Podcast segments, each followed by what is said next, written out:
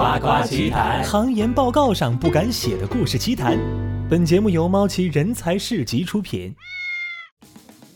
欢迎各位全球的听众来到我们夸夸奇谈的节目，我是猫奇，大家好。我是司机，你们好。OK，上次我们聊的那个话题，就接着那个双十一，然后哎我们我细们提了数，一嘴，对，提了一嘴，细数细数，这这罗列了我们购物车当中的各种这个好东西，对吧？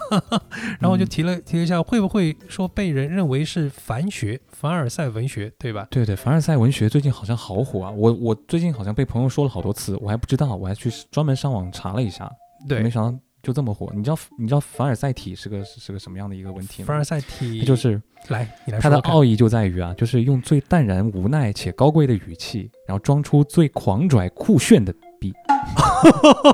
对，好吧，这这个精髓是是嗯也非常核心了哈，就是就是一个现实中的一个如何才能去去炫耀自己的财富呢？对不对？是，就是那种方式，就是那个明贬暗褒，对吧？哎，对对对，然后明贬暗褒就是，就是阴阳怪气，其实这跟另外最近的一个一个一个词儿，对吧？就嗯在网上，大家很多人讲话是阴阳怪气，讲反话的，对吧？对对对这种感觉是 OK，就是一样的。是哇塞！突然间，整个感觉画风变化这么这么快啊！我以为凡尔赛体就是非常做作的这个凡尔赛的波旁王朝的这种二次元卡通片里边的那种叼着一根玫瑰，然后对，一支枪啊什么的。对，来到了哪里，对吧？然后都是那种，哎，娜娜小姐，我是波奇耶，对吧？就是这种花仙子里面那种感觉，画风是，你有嗯没有考虑去去学一下配音啊什么的？哎做一下这个。就配这种小动物特别像，对，可以可以可以，配换考虑一下换一个职业什么的。啊，可以可以可以，是 OK。所以凡尔赛体这么火，你觉得是为什么？最近只是一个被炒冷饭的现象吗？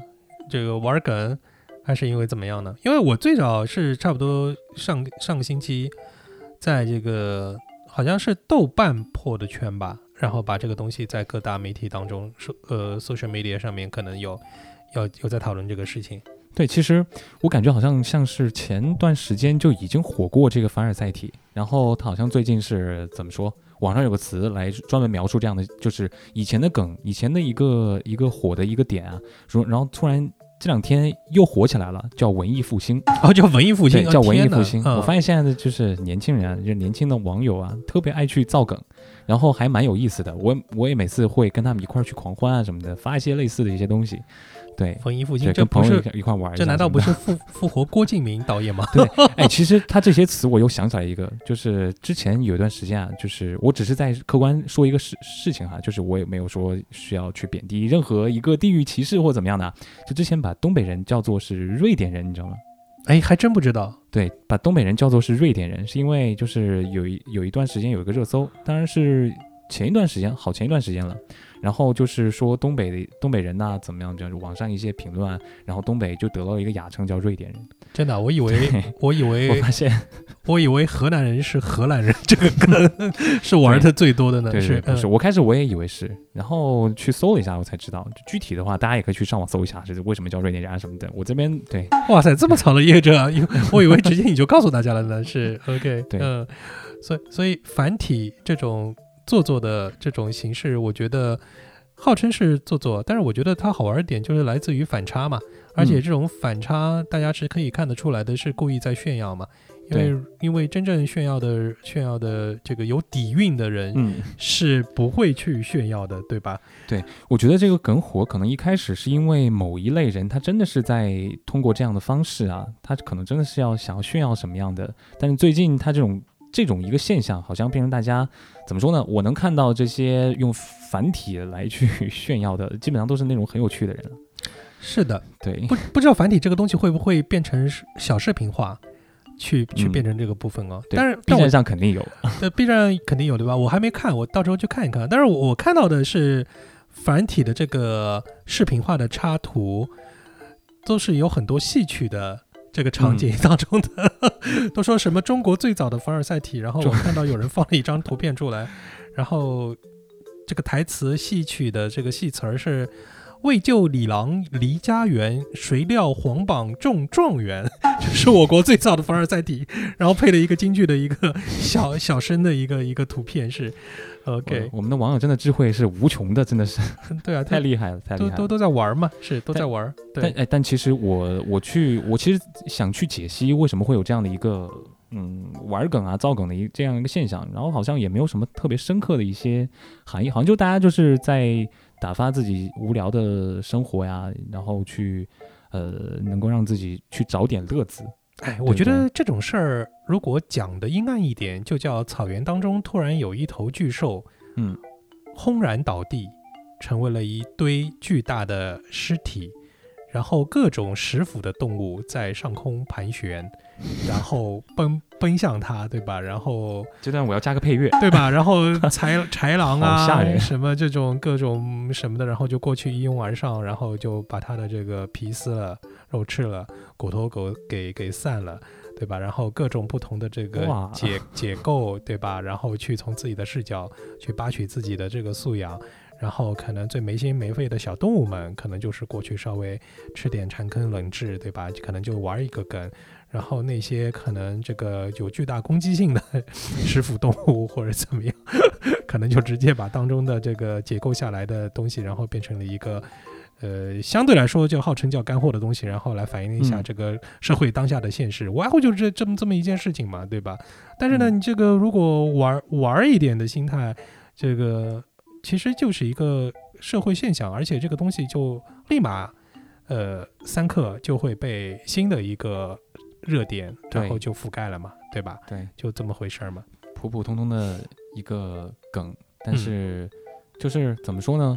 我我发现就就是王，不管是鬼畜吧，因为我觉得鬼畜也是一个非常非常好的一个例子，就是各种各样的一些梗啊，就之前火的一个鬼畜叫好很有精神。刚那个很有精神，呃，我是四年级学生，森下夏实，这是年轻人玩的一个梗了。然后最近也是不太火了，因为火过了，然后大家又去跟风另外一个东西，可能大家本身就不是为了去怎么说呢？呃，因为某件事情去真的要去呃去批判，去批判或或者怎么样，对，只是为了去就玩一下，就像马保国对吧？对对对，马保国最近很火。哇天哪！各种马保 国，最近去看了一下，各种马师傅，对对对对，马保国真的是什么什么话，他网友都给他拼接出来了。是的，是的。但是你说凡尔赛，嗯，文体这种东西，或者说视觉化的这个东西，就像我刚才讲过的，嗯，我真的第一时间反映出来的是日本动漫这种形式啊，就像《九九冒险记》，他们就是日本人很喜欢这个动画片的整个主角啊和场景啊设置成是在。中世纪的欧洲，或者有这种古风、古风的，对吧？大家都是，你想想那个《圣斗士星矢》雅典娜娜的那种感觉，对吧？《圣斗士星矢》当中有谁是长的是中国脸吗？除了那个 子龙的女朋友，对吧？然后童虎老师号称是中国人，但是他被他们画成是那样的。子龙的头发是 哎，问你个问题：子龙头发是紫色的还是绿色的？我真的没有印象，好吧，这也不重要。不是，这是一个暴露年龄的一个 庐山升龙吧，对吧？我我我我我实在，因为我看这个这部动画片的时候我还很小。啊，说说明这这部动画片也没有像文艺复兴那样反复被复活嘛。但是你看鸟山明的《龙珠》，对吧？像那个呃这个小悟空啊，或者怎么样啊，包括阿拉蕾，其实不停的都在被复活嘛。对。然后又我觉得会有他们的一天。对，然后又要出一道题目：孙悟空的太太老婆叫什么名字？孙龙珠的吗？对，孙悟空的老婆 A A A，他太太的名字是布马尔；B，他太太的名字是琪琪。就两个选项就 OK 了，好像哎，等一下，我琪琪我有印我有印象，琪琪是谁？我呃是牛魔王的女儿。我嗯，我猜我猜 B 吧，B 为什么？是因为如果选不出的话，一切都是可选 B 吗？对，是因为我完全就是我我我很小的时候看，我已经没有印象，我我只对琪琪有些印象。是的的确是琪琪哦，真的吗？真的吗？对，所以你看，你看就是就是。一个东西如果可以循环反复被人重新 Q 出来的话，它就是活生生的，是鲜活的，嗯，是一个活的 IP。如果这个东西它那个就是可能沉淀下去，被人提及的频次低，然后这个 IP 就就就没有了嘛，对吧？所以这个凡尔赛文体就一一回事儿嘛，就一回事儿嘛。